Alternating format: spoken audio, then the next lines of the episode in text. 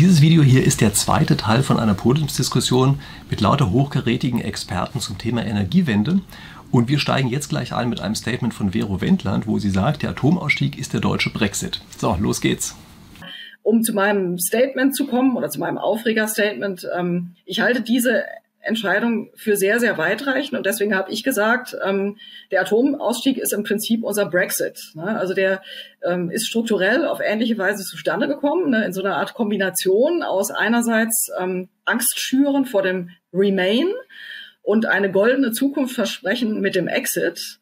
Und ähm, er hat ähnlich weitreichende Folgen, die den Leuten erst klar werden, äh, als es schon passiert ist. Ne? Also das, das ist meine meine These und mir scheint, das ist tatsächlich hier passiert. Ne? Es wäre 2022 der Kairos gewesen, dass diese Regierung eigentlich, äh, das hing in der Luft. Ne? Also es wäre dieser Regierung, und das haben mir auch sogar Grüne bestätigt, es wäre denen sehr leicht gefallen, mit äh, Bezug auf diese Doppelkrise, ne? also Klimakrise plus Energiekrise und Politkrise, also im Grunde eine Dreifachkrise, zu sagen, Leute, ähm, die Kernenergie hat schon, also was, äh, äh, wenn wir halt davon ausgehen, dass wir an einer Schnittstelle operieren und die Schnittstelle heißt Versorgungssicherheit und Klimasicherheit, nicht nur eines von beiden, dann hat die Kernenergie genau an dieser Stelle eine Funktion und zwar eine außerordentliche Potenz. Ne? Wenn man nur auf Klimasicherheit guckt, da kann man auch über Degrowth und sonst was und Erneuerbare 100 Prozent laufen. Wenn man nur auf Versorgungssicherheit guckt, dann kann man auch die Kohle laufen lassen. Und letzten Endes ist das passiert. Ne? Also man hat im Endeffekt da das ähm, Versorgungssicherheitsziel gegen das Klimaziel ausgespielt, zu Ungunsten des Klimaziels hat sich für Kohlekraft aus der Reserve holen entschieden, damit man dem von den Grünen halt unheimlich hoch bewerteten Atomausstieg trotzdem durchziehen kann. Also von diesem drei Monaten Streckbetrieb, das war lächerlich, da reden wir jetzt nicht. Ne? Und das halte ich für unseren Brexit. Und es wird uns ähm, nicht, weil es da um drei Atomkraftwerke geht, ne, das wird häufig verwechselt. Ich meine damit nicht äh, drei Atomkraftwerke, sondern ich meine dieses Grundprinzip, ne, dass wir im Grunde haben, ähm, uns, äh, wir sind aus dem Atomstrom raus, der mal einen hohen Anteil an unserer Stromerzeugung hatte, 30 Prozent, äh, haben die Erneuerbaren hochlaufen lassen, aber de facto auf einem Fossilsockel. Und das ist halt, was uns äh, viele, viele Jahre noch auf die Füße fallen wird. Und deswegen ist mein Urteil halt ähm, so, und ich bedauere das sehr, ne? weil man hätte tatsächlich diesen Kairos 2022 nutzen können. Und wenn ich mir da eben jetzt gerade nochmal die Größenverhältnisse zu diesen äh, CO2-Einsparungen äh, durch diese Heizoffensive anschaue, dann muss ich es erst recht sagen. Ne? Also da hätten sogar drei Kernkraftwerke mehr gebracht als diese gesamte Wärmepumpenattacke von Herrn Habeck. Und dann, wenn man sich solche Größenverhältnisse anschaut, dann, äh, dann gerät man schon ins Zweifeln, ob das, äh, ob das alles so richtig. Ja, also Brexit ist natürlich ein sehr interessantes Stichwort, ja, weil Brexit ja eigentlich fast ein Symbol für populistische Politik ist. Ja, wo man mit Halbwahrheiten operiert hat, ähm, falsche Versprechungen gemacht hat, Dinge einfach aufgebauscht hat, ähm, Stories, Narrative einfach erzeugt hat, die in der Form überhaupt gar nicht stimmen und mal abgesehen davon, also ob jetzt am Ende sich die Bevölkerung dafür oder dagegen entschieden hätte, ist ja mal eine andere Sache. Aber die Art, wie die Debatte vorher gelaufen ist, ist ja schon eine sehr komische Geschichte. Und wenn ich es richtig verstehe, dann ist das eben letztlich die Anklage, dass dieses populistische Element genau in diesem Atomausstieg auch mit drin steckt. Und das, ja, das ist durchaus meine, das ist durchaus meine Meinung. Und leider muss man sagen, das Jahr 2022 war noch mal ein, sozusagen ein Höhepunkt. Also äh, es ist selten so viel über Kernenergie, Unwahrheit geredet worden von höchsten Stellen, als das im letzten Jahr der Fall war. Ne? Ob es da um die Art und Weise des Streckbetriebs ging, ums, äh, ob es periodische Sicherheitsüberprüfung war, ob man überhaupt das Atomgesetz enden, äh, ändern könne. Die Reaktorsicherheit, die man einfach mal so in den Raum geschmissen hat, dass die nicht mehr gegeben sei, obwohl man das einzige Gremium der Bundesregierung, was darüber hätte Auskunft geben können, nämlich die Reaktorsicherheitskommission, nicht mal hat beauftragt, das zu prüfen. Ne? Also da ist so viel ähm, ja, ich würde auch sagen, da ist wirklich viel gelogen worden in diesem Jahr. Einfach um das zu retten, ne, um diesen Atomausstieg den Grünen da irgendwie über die Schwelle zu retten. Und äh, der Streckbetrieb war dann im Grunde so der, äh, so der Versuch der SPD und Scholzens, so, so ein bisschen auf Nummer sicher zu gehen. Ne? Man war sich nämlich echt nicht sicher, ob man da nicht ein großes Risiko auch für die Versorgungssicherheit fährt. Und dann hat man das halt noch so äh, als Beschwichtiger äh, dann halt zugelassen, also damit die Kritiker halt einfach mal stillschweigen. Aber man hat, glaube ich, ähm, die Tragweite dieser Geschichte in der Gesamtheit nicht gesehen. Und das ist genau das, was Sie sagen, Christian. Wenn man nämlich einmal so eine weitreichende Energieentscheidung auf Populismus aufbaut, obwohl man ja als gerade Grüne und SPD stehen ja als Parteien ja explizit dafür, ähm, gegen Angstmache-Politik zum Beispiel auf dem Gebiet der Migration einzustehen. Ne? Das sind ja gerade die Parteien, die diesen Brexit auch so, also die Briten so äh, kritisiert haben für diesen Triumph des Populismus im Brexit. Ne? Also alle, die die Briten ähm, ungeheuer kritisiert haben, äh, stehen bei der Atomkraft komplett auf populistischen Positionen. Und das finde ich eben tatsächlich äh, auch ganz interessant. Ne? Also, dass, dass, dass Deutsche da, äh, zumindest die Akteure in dieser Debatte, da auf diesem Auge so völlig blind waren, dass sie sich da selbst als Populisten beteil, äh, betätigt haben. Aber ja, jetzt ist es passiert. Jetzt müssen wir halt gucken, wie und ob wir da irgendwie wieder rausfinden. Ja, da hätte ich so gerne mal eine Stellungnahme aus der Runde. Ich wollte nur ganz kurz noch sagen, äh, die Antwort ist jetzt häufig, okay, das ist nicht so toll gelaufen, aber wir müssen jetzt nach vorne gucken äh, ähm, und das ist, äh, jetzt müssen wir halt die Erneuerbaren ausbauen, weil es gibt jetzt leider keine andere CO2-arme Technologie mehr. Und ich halte auch da, diese Lösungsvorschläge für eher schlecht, weil man kann einfach nicht, wenn man einmal so solche Fehler gemacht hat, die auf Lügen aufgebaut waren, da kann man nicht einfach so tun, als ob das jetzt vorbei sei und als man, dass man jetzt einfach nur nach vorne gucken und weitermachen muss. Das, das halte ich für eher einen schlechten Weg. Ich glaube, wir brauchen da echt eine Aufarbeitung dieser Geschichte. So, und jetzt bin ich still. So, und jetzt hätte ich gerne ein paar Steine aus der Runde, die geworfen werden.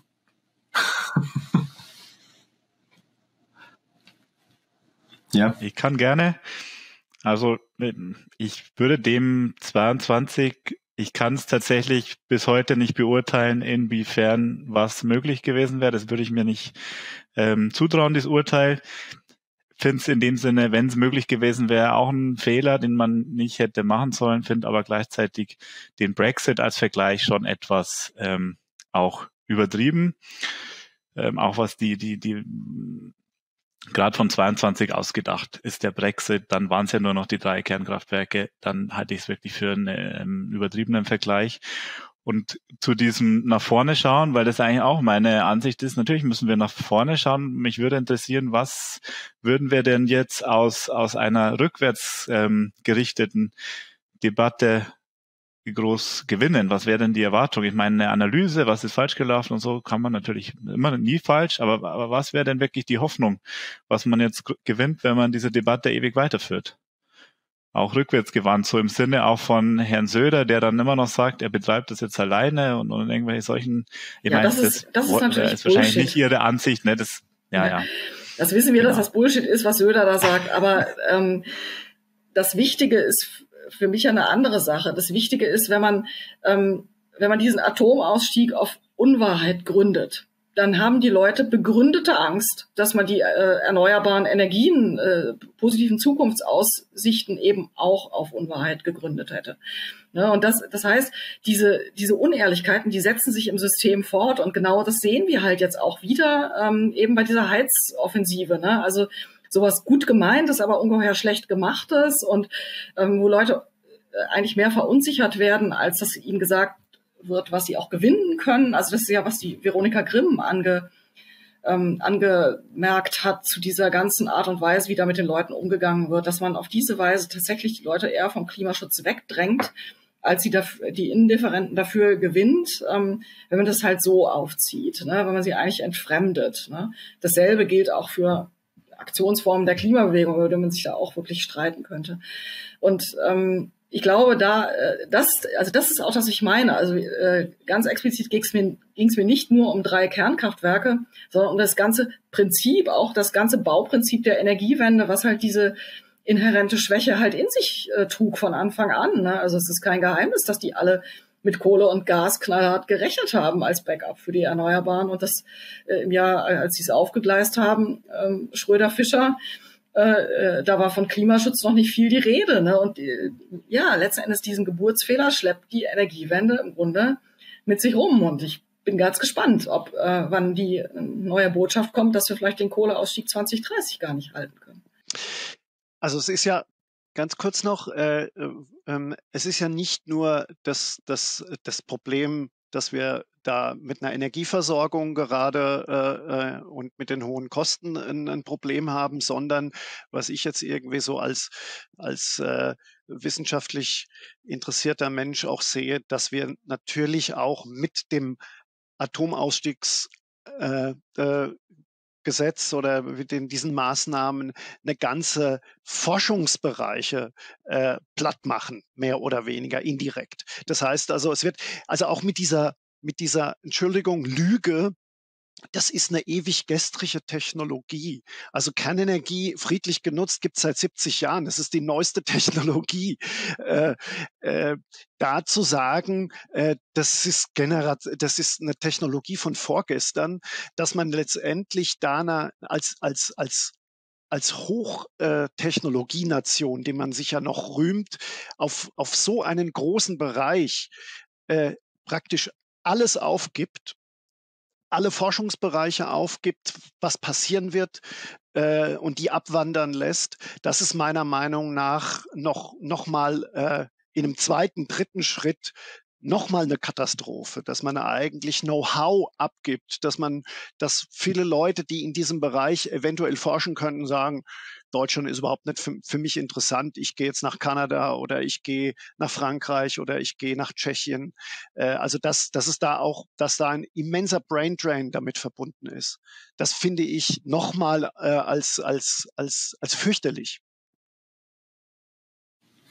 Ja, das ist ja das gleiche Element, was wir am Anfang schon mal hatten. Wenn man einfach Entwicklungswege komplett abschneidet, dann kann eben überhaupt nichts mehr draus kommen. Also es auf kleiner Flamme weiterkochen zu lassen, ist ja was anderes als zu verbieten, auf Null runterzuschneiden. Ja, das ist ähm, schon nochmal ein wesentliches Problem. Ja, ich meine, ich bin ja bekennender Science-Fiction-Leser und äh, gibt so ein ganz bekannte Science-Fiction, ähm, wo es drin passiert, dass also einen, ähm, ein Planet die Kernenergie verloren hat. Ja?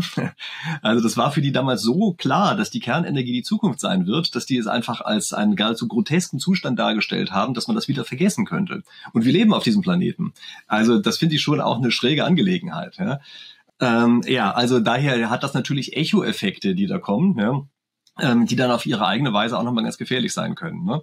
Ich würde hier gerne mal dieses, ähm, dieses Statement weiter nochmal in die Runde geben, dass das eben auf einer Lüge aufgebaut hat. Also das ist ja ähm, schon eine relativ harte Aussage. Ja? Oder äh, streichen vielleicht mal das Wort Lüge und sagen massiver Populismus. Ja? Da würde ich gerne mal wissen, ob das eigentlich hier zumindest in dem Kreis geteilt wird oder ob andere sagen, nee, nee, nee, also ähm, das, so kann man es jetzt auch wieder nicht bezeichnen. Also wer traut sich denn, sich dazu zu äußern? Die, die, die Frage ist ja, ist es gelogen gewesen oder ist es einfach nur irgendwas gewesen, was man in den Raum gestellt hat, weil es war halt gerade praktisch.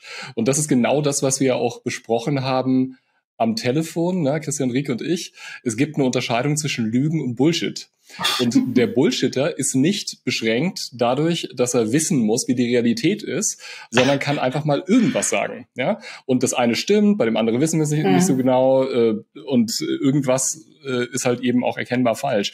Und äh, die Frage ist natürlich, wie kann man das feststellen aus der Sicht eines äh, handelsüblichen Verbrauchers? Und äh, eine Methode, die sich da anbietet, ist einfach mal halt wirklich ähm, zu vergleichen, kann man das irgendwie zusammendenken, was da gesagt wird, ja? Und das ist irgendwie erkennbar nicht der Fall gewesen. Also wenn man, wenn man dieser Debatte mal gefolgt ist und zugehört hat, ja, hat man einfach Anhaltspunkte dafür gefunden. Äh, einer zum Beispiel ist, äh, also Anna Vero Wendland äh, saß ja ähm, im im Petitionsausschuss und hat den, ähm, hat die Petition gegen den Atomausstieg äh, vertreten. Und da hätte man ja erwartet, wenn die wirklich also in der Lage gewesen wären, alle Fragen zu beantworten, dann hätten die auch Zeit eingeräumt für die Petenten, das entsprechend vorzustellen, die Argumente zu äußern. Und es war aber erkennbar, dass dort versucht wurde, die Zeit für euch klein zu machen. Ja? Und ich habe mir dann gedacht, das ist ja wirklich das, was jemand nur machen würde, wenn da die Argumente nicht so wahnsinnig gut sind dafür. Ja? Also so kann man sich das wahrscheinlich äh, als äh, aus, der, aus der Verbrauchersicht tatsächlich herleiten, dass das irgendwie so gar nicht gewesen sein könnte. Ja? Ja, ich meine, dieser Konsistenzgedanke ist natürlich da schon auch ein sehr wichtiger. Ja, also ich verstehe nicht, wie man es ertragen kann, als jemand, der sagt, wir haben ein Klimaproblem, jetzt auf Electricity Map zu gucken und alles braun zu sehen. Ja, das ist die Folge davon. Mhm. Es ist doch klar, dass es braun wird, ja, also das heißt viel CO2-Ausstoß, äh, in dem Augenblick, wo man eben die CO2-armen äh, Energiequellen einfach abschaltet. Ist doch irgendwie klar, dass das passiert. Und ich verstehe nicht, wie man das hinkriegt, ohne kognitive Dissonanzen zu haben, dass man sagt, wir haben auf der einen Seite ein massives Klimaproblem und auf der anderen Seite schalten wir es aber ab und schalten stattdessen Kohlekraftwerke an. Also das finde ich so schräg, dass ich nicht weiß, wie man das hinkriegen kann und in seinem Kopf beides gleichzeitig behalten kann. Aber es geht ja irgendwie, ja, also beides akzeptieren kann. Gibt hier offenbar sehr viele Leute, die das tun. Ja, inklusive der Klimabewegung, äh, die es sich nicht durchgerungen hat, diesen Connex herzustellen. Ne? Das ist ehrlich gesagt meine ganz große Enttäuschung gegenüber der Klimabewegung, muss ich wirklich sagen. Das ist eine, war eine Heuchelei. Haben Sie sich denn massiv, also haben Sie sich äh, direkt dagegen ausgesprochen? Ich habe es nicht mitverfolgt, ehrlich gesagt. Nein, sie haben, äh, also die Klimabewegung hat sich im Endeffekt vom DIW, Acker Frau Kempfert und Herr Hirschhausen mit und Friends, also 16 von 16 Autoren atomkritisch, ein Kernenergiepapier, Kernenergie- und Klimapapier für die Scientists for Future schreiben lassen in dem im Grunde die Botschaft kam, ähm, da wir 100% Erneuerbare für die beste mögliche aller Welten halten, kann man notwendigerweise Kernenergie nicht nutzen. Deswegen ist Kernenergie keine Klimaschutztechnologie. Ne? Also so, so, ein, so ein Zirkelschlussargument. Und ähm, spätestens da, also ich habe mir auch die Mühe gemacht, auch für die GWUP, also eine, eine ausführliche Review dieses Papers zu schreiben spätestens da habe ich gedacht, nee, also äh, hier ist für mich die Klimabewegung endgültig aus der Wissenschaft ausgestiegen.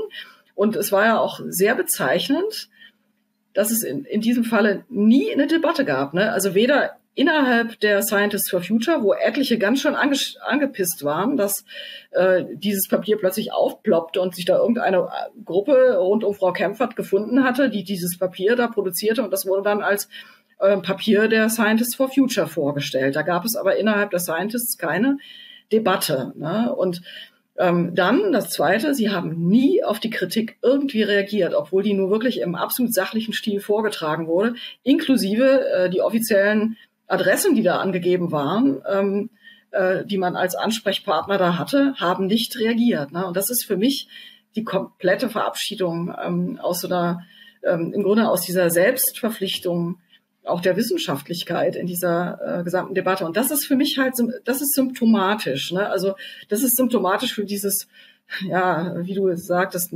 Nikhil, so, ähm, man hat das Gefühl, das ist so eine, eine Bullshitting-Haltung im Sinne von, man flutet einfach die Diskussion mit diesem, mit diesen Pseudo-Argumenten bis Lügen. Ne? Also ich würde jetzt hier äh, nicht Lügen unterstellen in diesem Falle, aber in anderen Fall, Fällen waren es krasse Unwahrheiten. Ne? Also wenn man sich zum Beispiel äh, äh, auch anguckt, diese Behauptung, Kernenergie verstopfe das Netz für Erneuerbare, ne? die also wirklich teilweise auch wirklich systemtopologisch, netztopologisch einfach unwahr waren im, äh, im Falle einiger Kernkraftwerke. Und man kann das durchdeklinieren durch eigentlich fast jedes Problem, ähm, dass die Kernkraftwerke haben. Ne? Damit will ich nämlich nicht sagen, die Kernkraftwerke sind die, äh, die Lösung, die problemfrei ist, sondern ich möchte sagen, es hat nie eine Abwägung stattgefunden, der man wirklich trauen konnte. Ne? Und ich glaube, das ist der Schaden. Also das meinte ich mit Brexit, dass das halt so einen Schaden in unserer Gesellschaft anrichtet. Ähm, nicht, dass das äh, also eins zu eins ähm, Folgen zeitigt wie dieser ähm, Brexit ab 2018, ne, dass dann plötzlich keine Tomaten mehr in den englischen Supermärkten sind. Wobei ich übrigens sagen muss, äh, Brexit, wir wissen ja noch nicht, wohin sich es entwickelt. Ne? Ja, es gibt auch deutsche Befürworter des Brexits. Ja, es kann natürlich sein, dass sich das in eine Richtung entwickelt, die vielleicht am Ende ganz positiv ist. Ja? Keine Ahnung, wie lange man da warten muss, um das zu beurteilen. Das kann natürlich dann potenziell hier auch passieren. Ja? Also wenn es der Brexit ist, dann halt natürlich auch in potenziell beide Richtungen. Ja? Ja, das stimmt. Da stimme ich Man zu. kennt halt auch immer das Kontrafaktum nicht. Ne? Das ist natürlich immer das, das Problem bei diesen Geschichten. Beim Brexit kann es ja auch passieren, dass sie wieder zurückkommen, habe ich auch gehört, dass es auch Bewegungen gibt. Ja, das wäre es ja noch. Das wäre interessant. Und dann vielleicht tritt Bayern aus.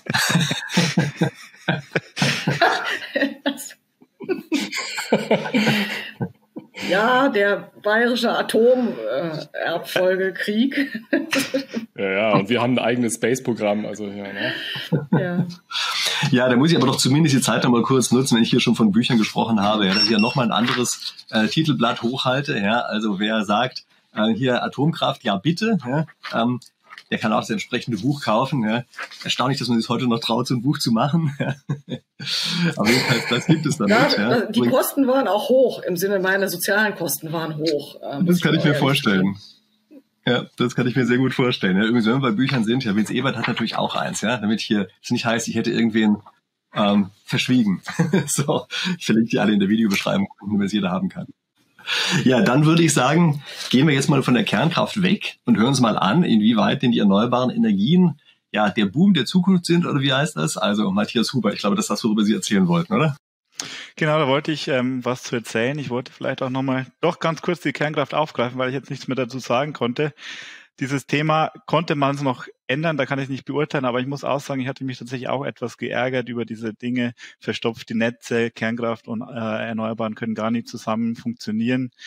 Ähm, das, das war tatsächlich Missinformation. Das hat mich auch geärgert. Nichtsdestotrotz sehe ich in Summe, auch wenn man sagt, gut, man hätte erst aus der Kohle rausgehen können, sollen und die AKWs laufen lassen sollen, würde, ich, würde man im Nachhinein sagen, würden auch viele sagen, insgesamt einen doch einen großen Erfolgsgeschichte eigentlich der erneuerbaren Energien, die wir mitunter auch in Deutschland tatsächlich auch gestartet haben mit dem EEG. Wenn man zurückblickt, haben wir ähm, Photovoltaik begonnen mit Einspeisevergütungen im Bereich 50 Cent pro Kilowattstunde. Es hatte damals, haben viele Leute eigentlich nicht für möglich gehalten, dass man über irgendwie vielleicht mal ein, zwei Prozent der Stromerzeugung damit hinauskommen könnte und haben dann aber eine Kostendegression gesehen, wie sie wenige Technologien im Energiebereich hingelegt haben, bis runter zu dass man auch in Deutschland Photovoltaikstrom im Bereich vielleicht 5, 6 Cent machen konnte und in Rekordauktionen ähm, Strom für 1 Cent im mittleren Osten oder auch in anderen Weltregionen mit sehr hohen Sonneneinstrahlungen. Also wir haben eine Technologie, die ist bei uns schon jetzt wettbewerblich, obwohl wir eigentlich wenig Sonnenstrahlen haben und in anderen Regionen, wo auch schlussendlich ein Großteil der Menschen lebt, auch in sonnenreicheren Regionen, ähm, ganz äh, herausragende Aussichten hat mit ähm, niedrigsten Kosten. Das, denke ich, ist eine Erfolgsgeschichte, die ähm, die, die man auch in Deutschland haben wir 50 Prozent Erneuerbare mittlerweile. Ich habe es vorher schon erwähnt, wird schlecht geredet, als es ist alles gescheitert. Eigentlich ist es ein Erfolg. Und es ist auch nicht so, dass Deutschland hier ein, ein Geisterfahrer ist, indem es auf erneuerbare Energien setzt. Wenn man sich das anguckt, was andere Länder machen. Es gibt jetzt in den USA Pipelines von erneuerbaren Projekten, hunderte Gigawatt, die ähm, Netzanschluss suchen. Auch in China gibt es riesige Mengen, die gebaut werden, sodass ich schon sagen würde, wir haben jetzt mit den Erneuerbaren eigentlich den, um jetzt schnell Emissionen zu reduzieren, wo es dann auch wirklich darum geht, da läuft ein Kohlekraftwerk und wir speisen jetzt Erneuerbare ein und es wird dann weniger Kohlestrom produziert, äh, sehr schnell, sehr günstig weltweit Emissionen reduzieren können und diesen tollen Hebel haben wir und sollten wir jetzt stark nutzen, insbesondere auch global gesehen. Ja, was ich immer nicht so richtig verstehe bei äh, dieser Geschichte mit der Solarenergie, warum wir nicht viel mehr davon Gebrauch machen, das in der Wüste zu produzieren. Also ich meine, wir haben in der Vergangenheit sehr viel Energieträger importiert. Eigentlich müssen wir das ja gewohnt sein. Und ich verstehe nicht, warum wir nicht wirklich einfach in sehr großem Stil in sonnenreichen Gebieten wie die Blöden ja, irgendwelche synthetischen Gase erzeugen. Also naiverweise würde ich sagen Wasserstoff, aber kann ja auch irgendwas anderes sein, wenn es damit besser geht. Das einfach per Pipeline hierher pumpen und dann müssten wir doch eigentlich sehr schnell es umstellen können. Und das müsste eigentlich für meine Begriffe leichter und schneller gehen, als wenn wir hier bei unseren wenigen, unserer wenigen Sonneneinstrahlung, die auch noch so stark zwischen Sommer und Winter schwankt, wenn wir es hiermit alleine probieren. Also weiß nicht, ist das naiv, was ich da denke, oder trifft das den Kern? Ich denke, das werden wir auch brauchen. Also es wenn ich natürlich Strom direkt nutzen kann, dann ist es besser, ich erzeuge auch mit Solarenergie den direkt vor Ort. Aber wenn ich natürlich durch den Winter kommen will und solche Dinge, dann macht es sehr viel Sinn, auch in die Wüsten zu gehen, perspektivisch, sehr großskalig ähm, PV-Parks zu bauen oder auch PV-Windparks kombiniert und dann sowohl auch, ähm, auch das Thema noch mit Strom direkt zu transportieren, aber dann auch mit in Form von Molekülen das zu transportieren, denke ich, wird in Zukunft eine sinnvolle äh, Geschichte sein. Und es wird auch kommen. Es passiert ja auch sehr viel in diesem Bereich. Ähm, ich war letztes Jahr in Namibia und dort an der Uni auch, und da reden alle jetzt von diesen großen Wasserstoffprojekten, die auch Anschubfinanzierung ganz viel aus Deutschland ähm, erhalten.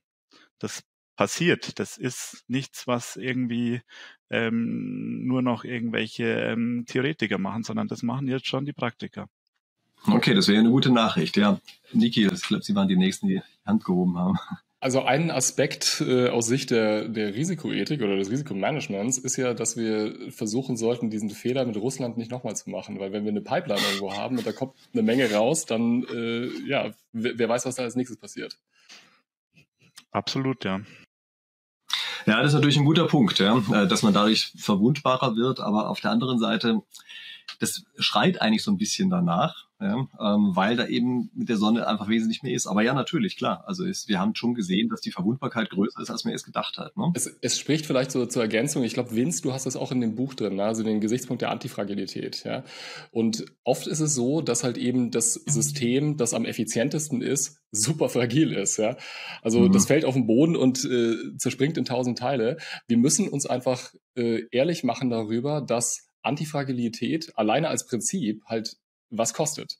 Ja, allerdings, wenn man eine Gesamtkostenrechnung macht, also die, die möglichen Katastrophenszenarien mit einberechnet, dann holen wir die Kosten langfristig wieder rein. Und ich glaube, dass unter dem Gesichtspunkt noch nicht so richtig diskutiert wird. Und das kommt vor allem daher, dass wir halt eben ideologische Ziele haben. Ja, das heißt also, wir sagen, es muss nicht nur das Ziel erreicht werden, sondern es muss auch noch genau so erreicht werden. Und dann haben wir natürlich ein geringes Portfolio, aus dem wir auswählen können und ja, vielleicht nur diese eine große Pipeline, wie wir de, facto das gehabt haben. Ja, ich, ich denke auch. Es gibt zumindest genau diesen Einwand, den Nikel schon genannt hat, ne, dass also hier die, ähm, die klassische Ölpipeline halt ersetzt wird durch die, äh, durch die erneuerbaren Energien, Wasserstoffpipeline, äh, aber bestimmte politische Probleme, die da mit diesen, äh, mit diesen Extraktionswirtschaften ähm, oder Ergänzungsräumen der deutschen Energiewende verbunden sind, ähm, äh, sind noch nicht annähernd diskutiert. Ne? Also zum Beispiel die Frage, ähm, warum oder wie sichert Deutschland denn dann in Namibia oder in anderen afrikanischen Staaten dann seine ähm, äh, seine Ressourcen, in die es vorher Geld reingesteckt hat. Ne? Ist es dann nicht letztendlich dasselbe, was Frankreich im Niger macht, um sein Uran abzusichern? Ne? Also da, da kommen wir eher in so ja, politikwissenschaftliche Fragestellungen. Ähm, was ich aber eben wichtig finde, ist, dass wir, ähm, selbst wenn wir das konstatieren, und da stimme ich Matthias völlig zu, ne, dass also die erneuerbaren Energien Masse machen. Ne? Also die können schnell hochlaufen, die sind einfach anwendbar, das unterscheidet sie auch vom Kernkraftwerk. Ne? Also es kann jeder machen, ne? und das ist das Tolle daran. Äh, und global gesehen, glaube ich, das, äh, das sieht man auch am IPCC-Reports, äh, äh, wird das der Löwenanteil der Dekarbonisierung sein. Das Wichtige ist aber, dass bei Industriegesellschaften des globalen Nordens, die also auch ähm, äh, klimatisch und ähm, von ihrem Breitengrad her einfach nicht so begünstigt sind, ähm, dass es da womöglich anders aussehen würde. Ne? Und äh, das, das war mein Plädoyer, darüber nachzudenken. Wir sind eine, ähm, die viertgrößte Volkswirtschaft der Erde. Wir sind äh, eine Industriegesellschaft des globalen Nordens. Wir haben einen ungeheuren CO2-Paket abzutragen.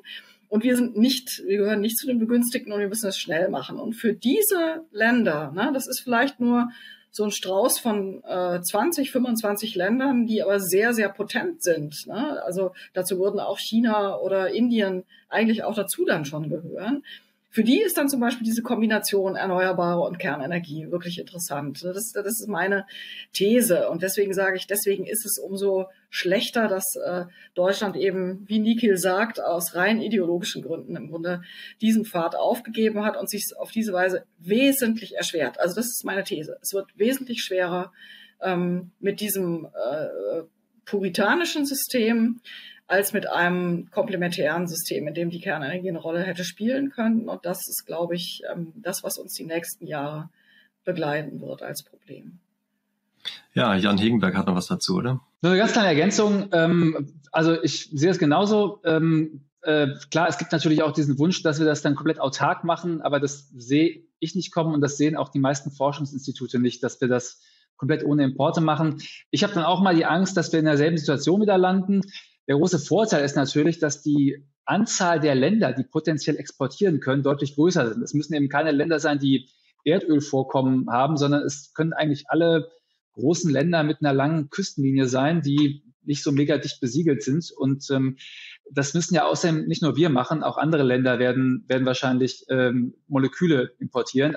Vermutlich kein Wasserstoff, weil der so schlecht ins Schiff passt, aber Ammoniak, äh, Methan, was auch immer. Und ähm, wenn das dann eher gestreut ist äh, und dann sagt der, keine Ahnung, äh, Präsident von Namibia, äh, ich möchte aber lieber, keine Ahnung, Homosexuelle verfolgen, ich exportiere euch nichts mehr, dann ist wahrscheinlich die Wahrscheinlichkeit ein bisschen größer, dass, dass auch andere Länder da eher einspringen können und nicht ganz so schlecht dastehen wie jetzt letztes Jahr.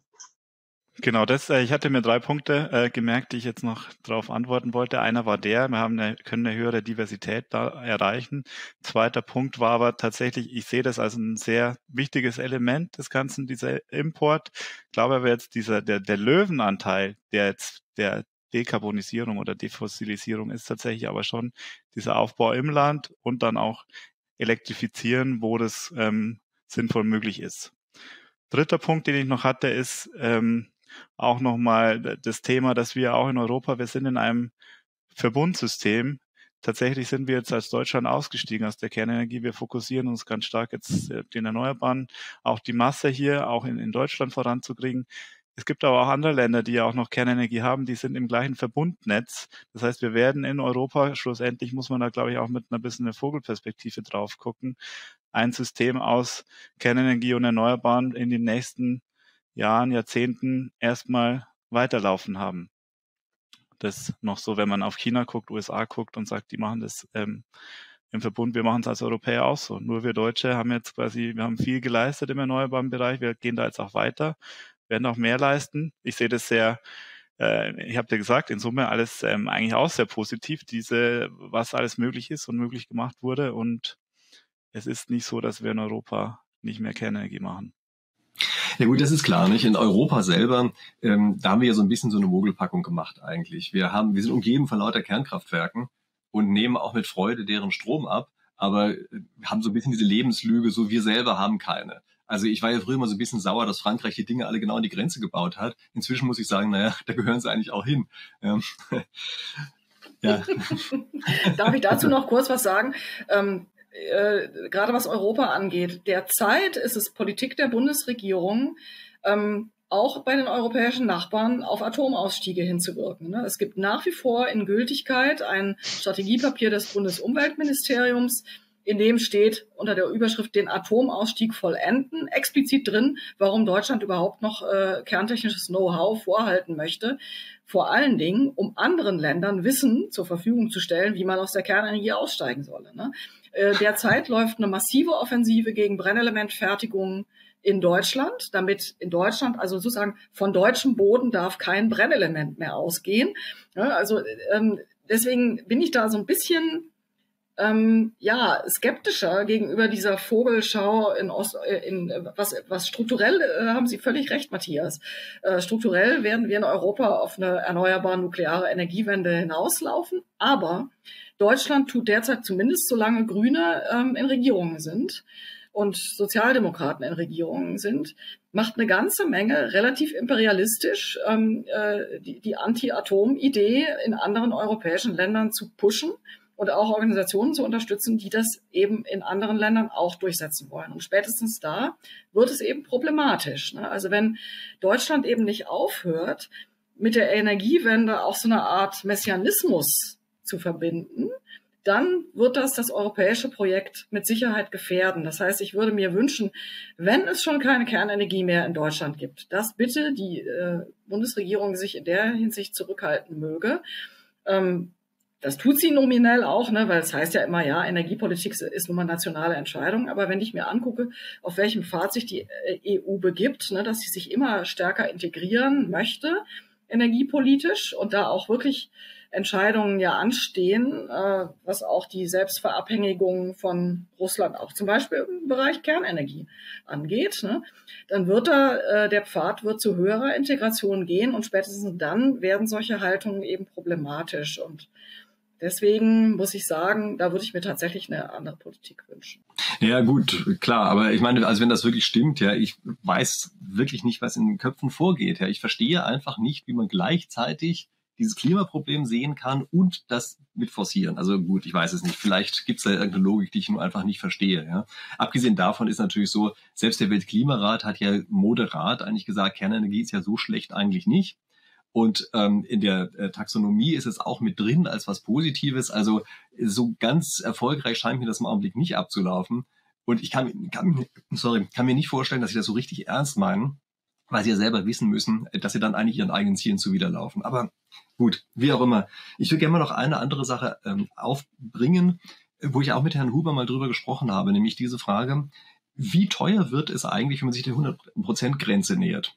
Also, dass Erneuerbare insgesamt eine Erfolgsstory sind, ich glaube, das kann man schon so sagen. Aber es ist natürlich etwas anderes, wenn man von 10% auf 30% geht, als wenn man von, sagen wir mal, 60 auf 90% geht oder gar von 70 auf 100. Also vielleicht können Sie dazu einfach noch zwei, drei Sachen sagen. Also tatsächlich habe ich so Studien auch gerechnet. Es ist meist so bis 80 Prozent geht es ganz gut, 90 und dann natürlich die letzten 10 Prozent werden sehr teuer. So ist es. Also es geht dann schon so eine Kurve, die am Ende halt so, so einen kleinen Knick kriegt von 90 auf 100 Prozent.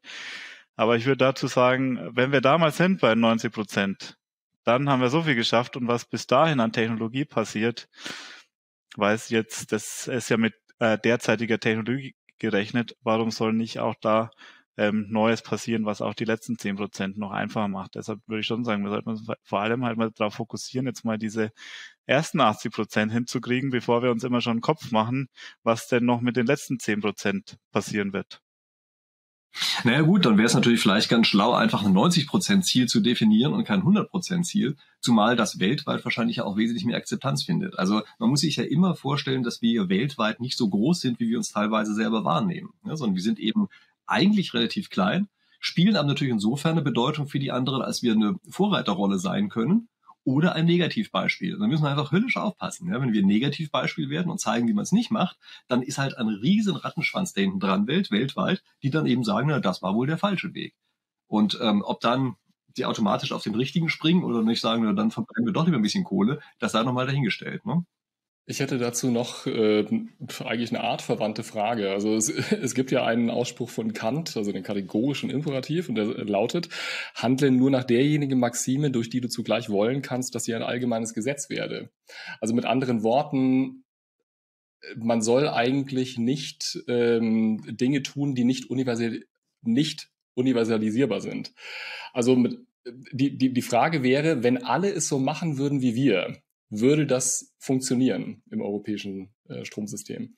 Oder ist es nicht vielmehr sogar so, dass wir die Franzosen brauchen mit ihren Atomkraftwerken, sonst würde es bei uns nicht mehr funktionieren? Also eine ernst gemeinte Frage.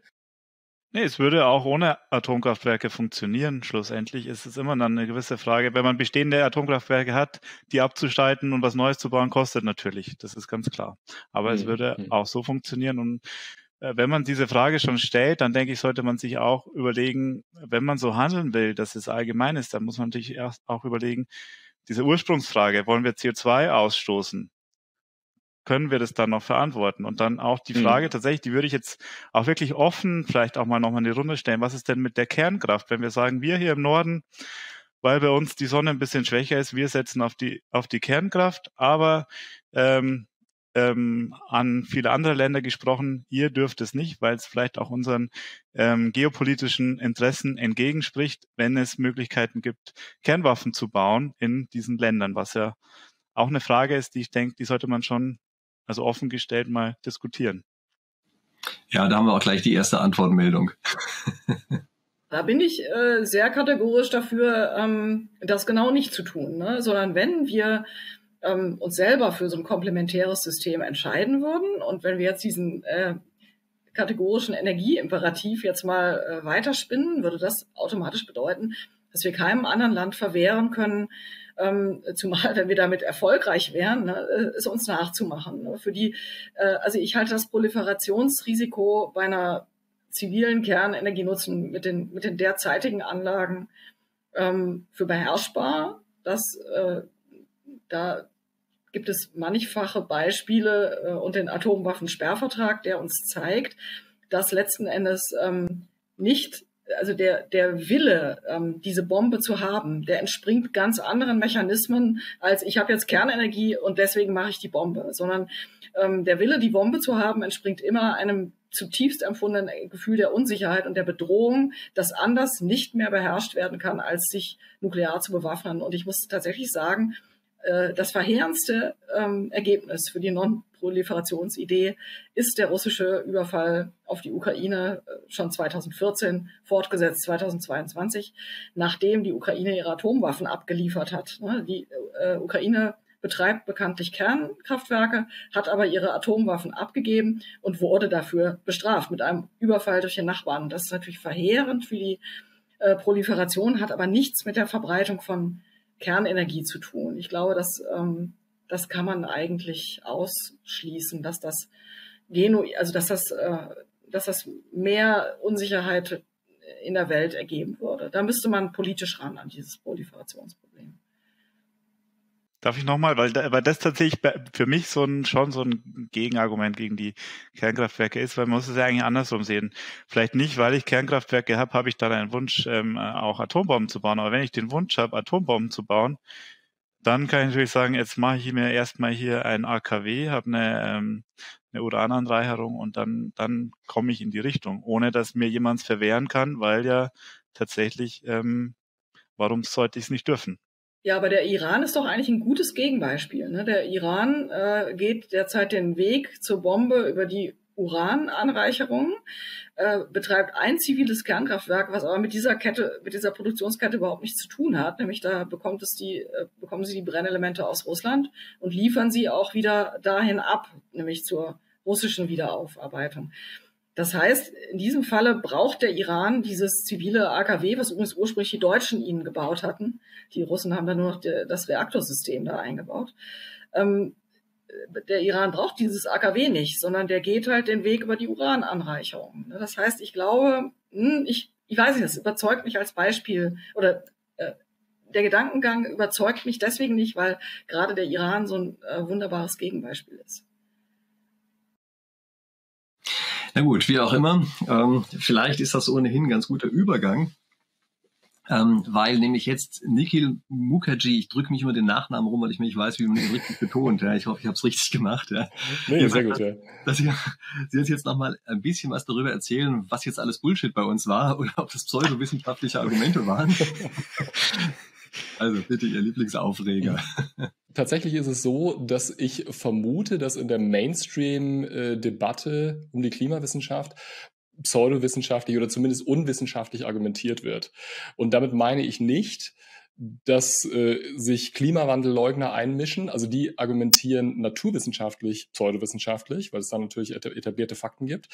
Sondern ich meine vielmehr, dass man sagt, ähm, wenn wir jetzt uns einschränken oder wir setzen auf technologische Innovationen, ähm, dann leisten wir zumindest mal einen Beitrag zum Gesamtproblem. Also wir emittieren weniger. Und egal, was die anderen machen, das Problem wird dadurch kleiner. Ja, das ist im Prinzip eigentlich das Argument. Ja? Und warum ist das jetzt ein Pseudo-Argument? Also eigentlich ist es logisch äh, gültig. Ja? Jetzt muss man sich mal die Prämissen anschauen.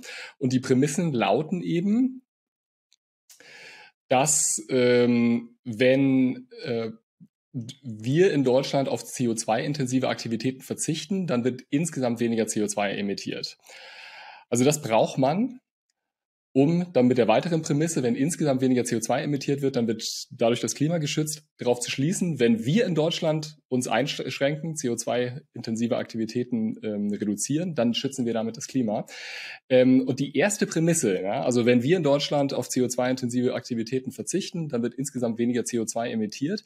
Ähm, das hört sich total plausibel an, aber es ähm, lässt außer Acht, dass diese Einschränkungen, die wir uns auferlegen, egal ob es jetzt durch Konsumverzicht ist oder durch erneuerbare Energien, äh, ist ja immer noch die Frage offen lassen, was passiert denn eigentlich mit diesen Einschränkungen, die wir uns aufer auferlegt haben? Also nehmen wir mal an, irgendwie, es gibt irgendwie 100 äh, Einheiten äh, Öl und 30 davon sollen eigentlich in Richtung Europa äh, gehen. Ja?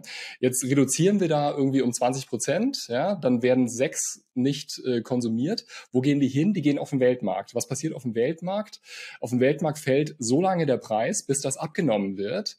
Und im Grunde genommen haben wir dann dadurch eigentlich nichts erreicht. Das heißt, ähm, äh, das Problem ist, äh, und dieses Phänomen nennt man ja auch Carbon Leakage, das Zeug geht irgendwo hin, es sei denn, wir kaufen es und sperren es in irgendwelche Katakomben ein, so dass da niemand rankommt.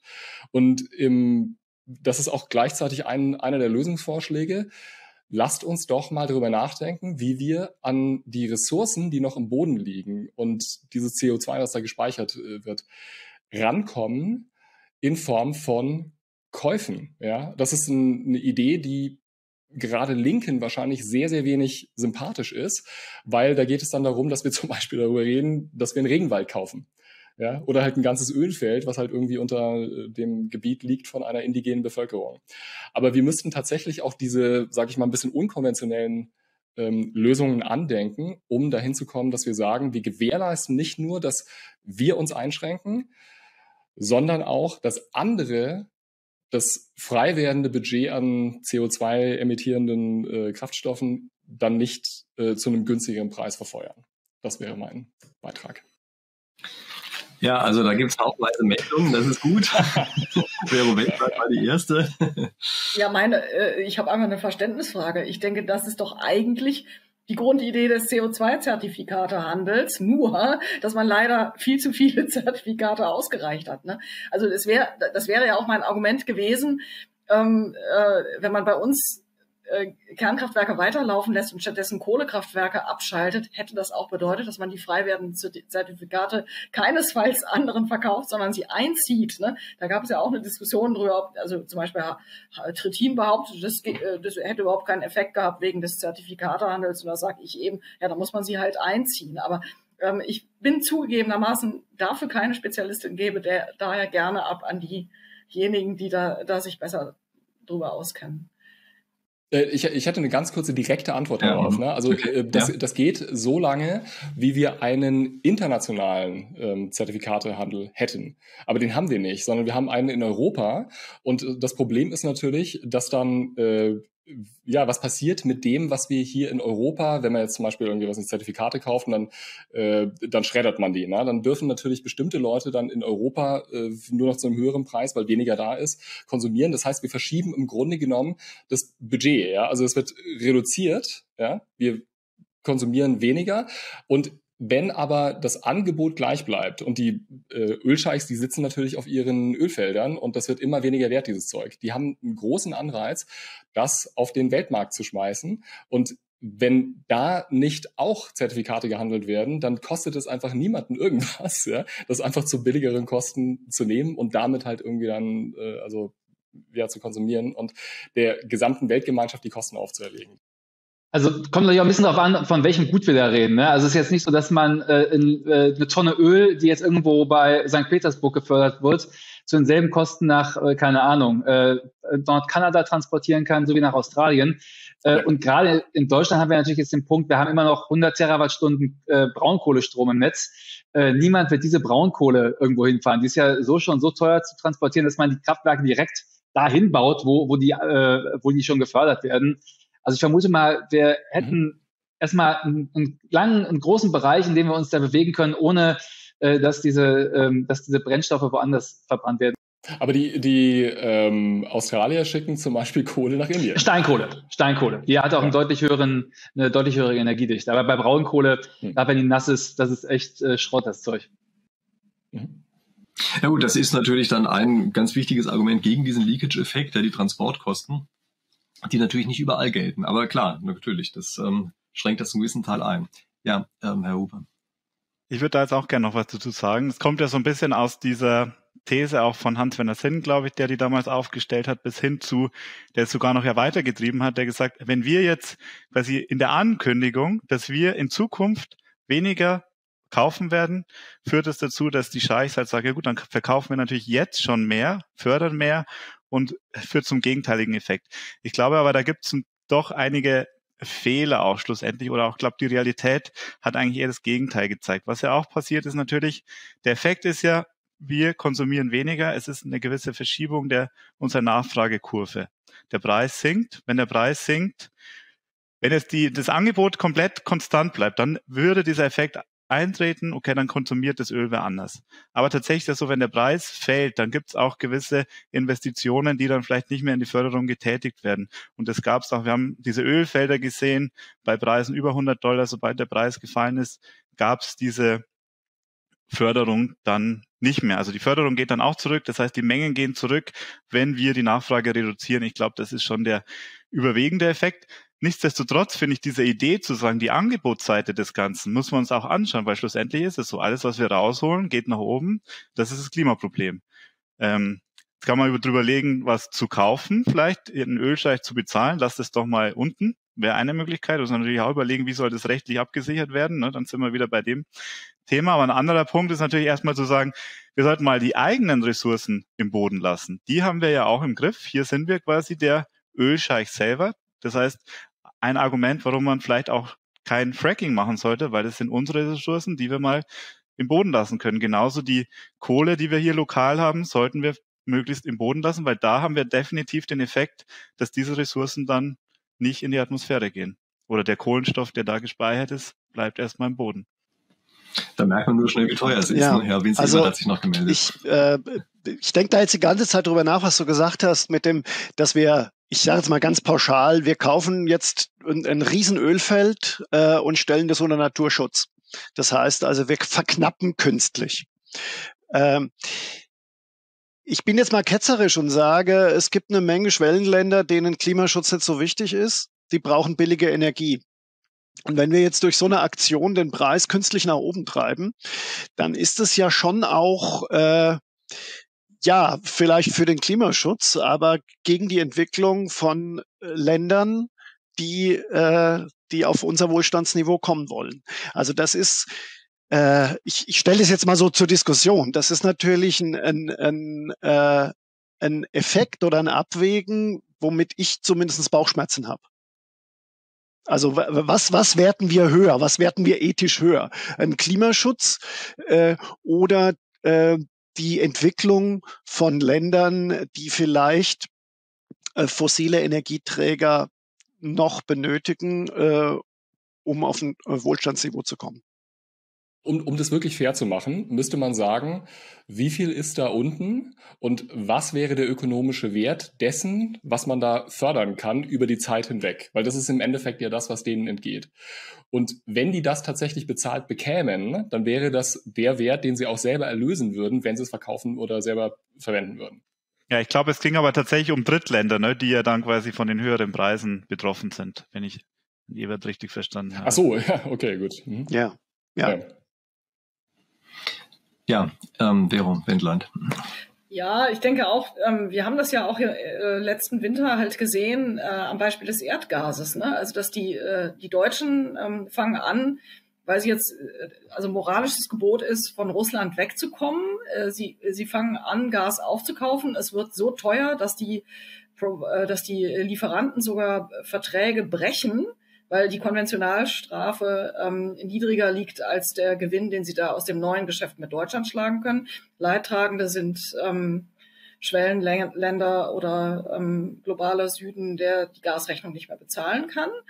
Und ähm, spätestens da wird es wirklich interessant, weil es gibt ja auch eine Korrelation von Wohlstand und überhaupt der Potenz, Klimaschutz machen zu können. Ne? Also je, ähm, je ärmer, je verärmter eine Gesellschaft eigentlich, desto, ähm, desto schlechter geht's auch sehr auf der Umwelt in diesen Ländern. Das heißt, hier kämen wir tatsächlich dann in so einen ähm, sehr prekäre Ab Abwägungsgeschichte, wo ich noch nicht weiß, ob die am Ende zugunsten dieser Lösung ausschlägt. Und ich denke gerade, stellt euch jetzt mal vor, jetzt kämen tatsächlich meinetwegen äh, Araber bei uns vorbei und würden sagen, also wir zahlen euch eine Menge Geld, damit ihr jetzt ab sofort eure Braunkohle in der Erde lässt. Ich bin gespannt, was da passieren würde. Ne, da, weil da hängen ganze Rattenschwänze an Arbeitsplätzen und irgendwelche Verträge und so weiter hängen dann da dran. Und dann würden wahrscheinlich die Deutschen sagen, nö, machen wir nicht, weil äh, es gibt die und die Probleme. Ne? Und genauso ist es natürlich in den anderen Ländern auch, denen, denen wir das anbieten. Da wird die AfD dann gleich sagen, so als nächstes schreiben wir dann auch noch mit arabischen Zahlen. Das ist sehr wahrscheinlich. Dabei sind es doch deutsche Zahlen. Das sind deutsche Zahlen, die wir benutzen. Verdammt. ähm, ich meine, ich glaube, dass wir so ein bisschen einen Denkfehler aufsitzen bei dieser ganzen Sache. Nämlich immer dann, wenn man irgendetwas, jemanden für etwas abhalten will, dann führt das natürlich automatisch zu Gegenkräften bei demjenigen. Ist doch irgendwie klar. Also ist es eigentlich immer der schlauere Weg, ähm, mit der Karotte zu arbeiten, als mit dem großen Stock. Ja, also ich glaube, das ist in aller Regel mal ein guter Ansatz. Und infolgedessen, denke ich, muss man sich eher Gedanken darüber machen, wie kriegt man denn große Teile der Welt dazu, dass die andere Energieträger verwenden wollen, als die, die im Augenblick halt irgendwie als schädlich gelten. Ja, also das, das ist doch eigentlich die Frage, die man stellen muss. Ja? Und äh, darüber gibt es immer so wenig Antworten. Und eigentlich lautet die Antwort, na, indem wir eine super tolle Technologie entwickeln, die richtig gut läuft und die so viel besser läuft als die ganzen fossilen Technologien, dass alle ganz freiwillig sagen, das wollen wir auch haben und behaltet mal euer blödes Erdöl. Ja? Ähm, oder äh, es müssen ja auch relativ kleine ökonomische Anreize sein, beispielsweise bei dem Regenwald und sowas. Ja, die machen ja nichts wirklich Produktives damit, zumindest nach allem, was ich gehört habe. Also es können keine großen Anreize sein, die dahinter stehen und positive andere Anreize zu bringen. Also all diejenigen, die im Augenblick davon leben, zu sagen, guck mal hier um die Ecke, kriegt er irgendwas, da kriegt er doppelt so viel. Das scheint mir im, also im Normalfall der bessere Ansatz zu sein. Ja, darüber wird für meine Begriffe zu wenig nachgedacht. Aber es ist doch eigentlich der gleiche Ansatz. Also ob ich jetzt eine sehr günstige Technologie anbiete und Leute nicht dafür bezahle, dass sie kein Öl verwenden, oder ob ich das Öl in der Opportunitätskostenbetrachtung teurer mache, dadurch, dass ich sage, wenn ihr es nicht verfeuert, dann gebe ich euch etwas, ist im Grunde genommen der gleiche Ansatz. Naja, nicht ganz, weil in dem einen Fall ist man irgendwie ein Bittsteller und wird von dem anderen umhergeschubst. Und im anderen Fall ist man derjenige, der durchaus Nutzen von kreativen Möglichkeiten was macht. Also das scheint mir schon ein verhältnismäßig großer Unterschied zu sein. Also natürlich, klar, rein ökonomisch, wenn wir uns das aufmalen, ist das wahrscheinlich eine mehr oder weniger symmetrische Situation. Aber psychologisch natürlich ja. überhaupt nicht. Genau. Ich wollte gerade sagen, psychologisch ist das eine, ich werde gezwungen und ich muss dann halt irgendwie, äh, ich komme zwar äh, mit einem guten Ergebnis raus, aber ich habe das Ding nicht im Griff. Und in der anderen Lösung, wenn, wenn die wenn, wenn die Technologie so toll ist, dann will ich das, dann will ich das von mir aus. Und das ist psychologisch eine vollkommen andere Geschichte. Also äh, das, das erscheint mir auch als das, das ist ja auch deswegen ja auch ganz am Anfang mein Credo für Technologieoffenheit. Wir müssen eigentlich Technologien entwickeln, die so attraktiv sind, dass der Rest der Welt sagt, wow, das, was die da haben, das möchte ich gerne auch haben, freiwillig. Also genauso wie das iPhone. Das iPhone wollten alle haben, obwohl es mega teuer war, obwohl es nicht so richtig funktioniert hat. Äh, aber es war, ja, am Anfang zumindest. Aber es war so eine geile Geschichte, dass die Leute gesagt haben, wir wollen dieses Teil haben. Und es ist psychologisch eine vollkommen andere, äh, ein vollkommen anderer Aspekt. Hm. Das stimmt, dem würde ich mich anschließen. Und ich glaube, apropos schließen, der, der Scherz des Tages ist, dass dem, dem Experten für erneuerbare Energien die Energie ausgeht, weil das Mikrofon nämlich in zehn Minuten ausgeht. also.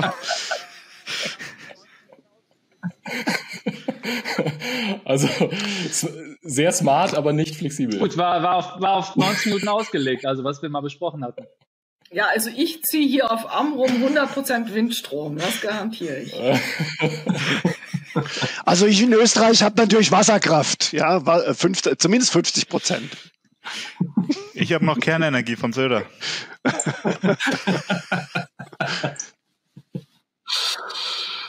Naja, also vielleicht ist das ja eine ganz gute Gelegenheit, jetzt wo wir gerade alle einmal lachen konnten, dass wir sagen, okay, prima, belassen wir es dabei. Ja, ich glaube, wir haben auch ein bisschen überzogen, wenn ich das so richtig sehe, aber hey, aus meiner Sicht hat sich das Ganze gelohnt. Ja.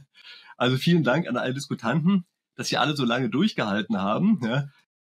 Dann an unsere Zuschauer. Spätestens jetzt ist der Zeitpunkt gekommen, wo sie uns was in die Kommentare schreiben können. Denn bestimmt aus Zuschauersicht gibt es noch das eine oder andere, was man hier vielleicht ergänzen könnte und was wir in unseren zweieinhalb Stunden nicht geschafft haben.